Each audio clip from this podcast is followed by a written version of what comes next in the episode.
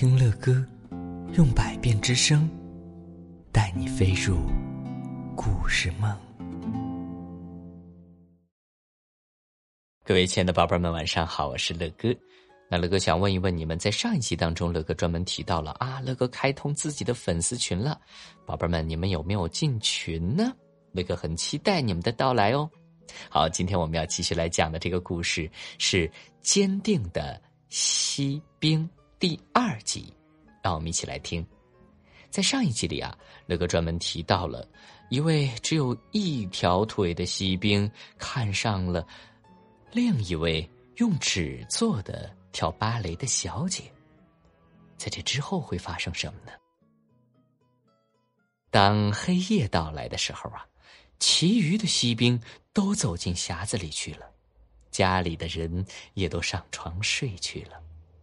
玩偶们这时就开始活跃起来，他们互相访问，闹起战争来，或是开启了舞会，那有点像《玩具总动员》，是不是？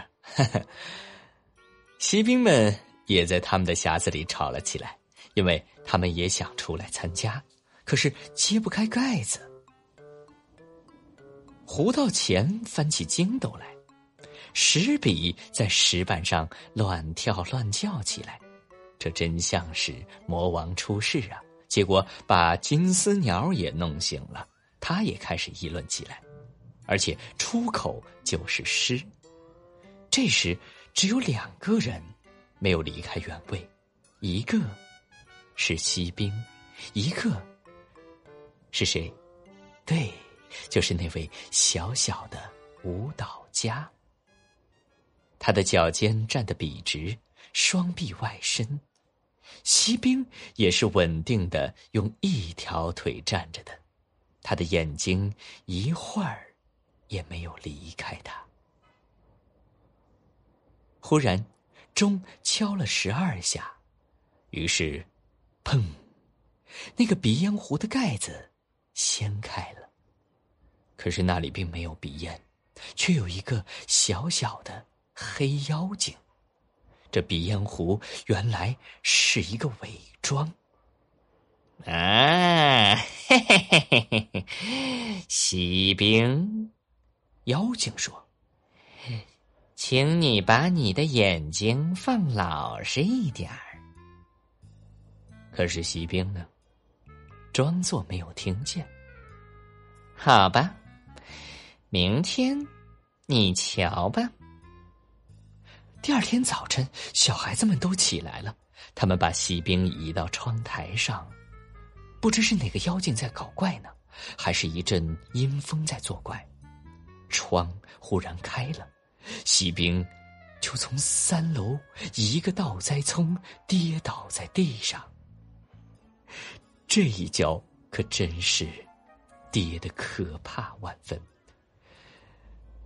他的腿直竖起来。他倒立在他的钢盔中，他的刺刀插在街上的朴石缝里。保姆和那个小孩立刻下楼来寻找他。虽然他们几乎踩着他的身体，可是他们仍然还是没有发现他。哎，这个很真实哦。我们有些时候，我们找一样东西的时候，可能我们已经踩到它了，但是我们并不知道，我们真的踩到它了。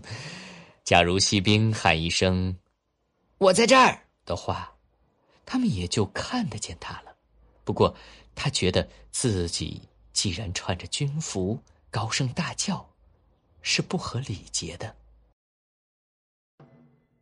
现在天空开始下雨了，雨点儿。越下越密，最后简直是大雨倾盆了。雨停了之后，有两个野孩子在这儿走过。你瞧，一个孩子说：“这儿躺着一个锡兵，我让他去航行一番吧。”嗯，咱们一起来。他们呀，就用一张纸折了一条船，把锡兵放在里面。锡兵啊！就这么沿着水沟顺流而下。这两个孩子在岸上跟他跑，拍着手。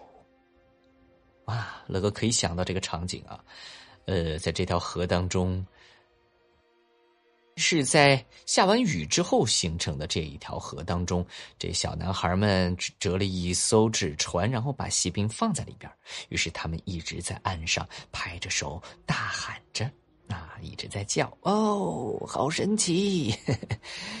天哪，沟里掀起了一股多么大的浪涛啊！这是一股多么大的激流啊！下过一场大雨，毕竟还是不同。船呐，一上一下的颠簸着，有时它旋转的那么急，弄得锡兵头都昏了起来。可是他站得很牢，面色一点都没有变，肩上扛着毛瑟枪，眼睛向前看。忽然，这条船。流进一条很长很宽的下水道里去了，四周一片漆黑，仿佛他又要回到他的匣子里去了。各位亲爱的宝贝们，锡兵坐着两个小男孩坐的船进到了下水道里边哎呀，进了下水道之后会发生什么呢？好的，今晚在梦里边。我们可以猜想猜想，下一集乐哥会继续为你们讲述这一篇故事。我们下集接着讲。